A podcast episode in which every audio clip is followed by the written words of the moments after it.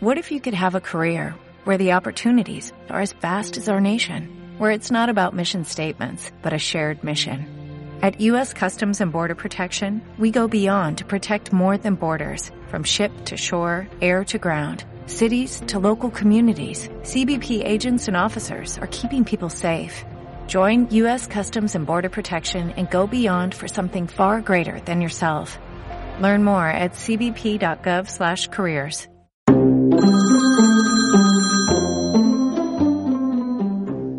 El secreto del lago. Yo soy Alegra y soy de Capital Federal. Una tarde de septiembre de 1528, bajo una imponente tormenta, llamó a un hostal perdido en un monte un noble caballero.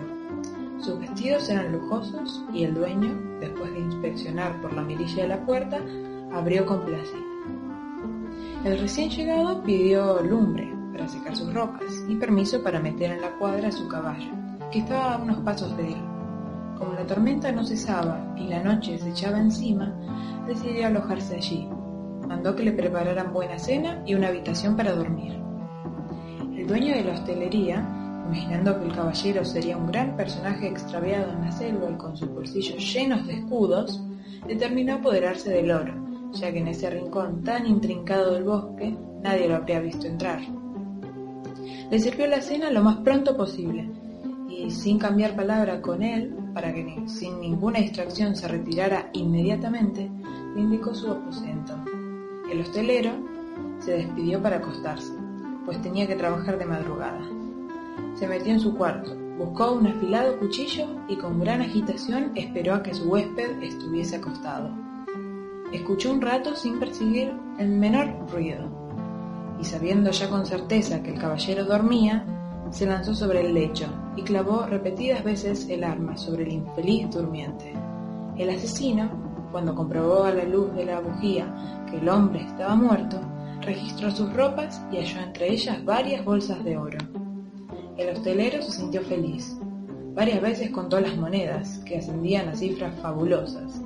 Una vez que las puso en un lugar seguro, metió a su, víctima en un saco con piedras muy bien cosido y lo llevó para arrojarlo a la laguna de Taravila, a la que creen sin fondo y comunicada con la muela de Utiel por abismos subterráneos.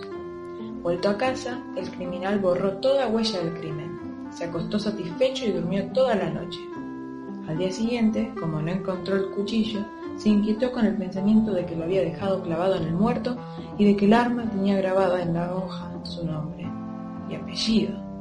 Pero, ¿quién iba a sacarlo de allí? Podía vivir tranquilo.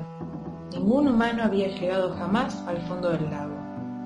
Pasados algunos meses, un fuerte temblor de tierra abrió las entrañas de la muela de Utiel, y lentamente el nivel del lago de Taravilla fue bajando, bajando, hasta que las aguas desaparecieron entre las entrañas de las cimas y el lago quedó seco.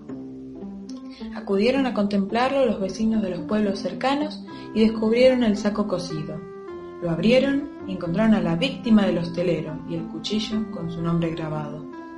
La noticia se divulgó rápidamente y el asesino, viéndose descubierto, antes de ser detenido se quitó la vida. Semanas más tarde, vieron que las aguas volvían a salir del seno de la tierra y llenaban el lago.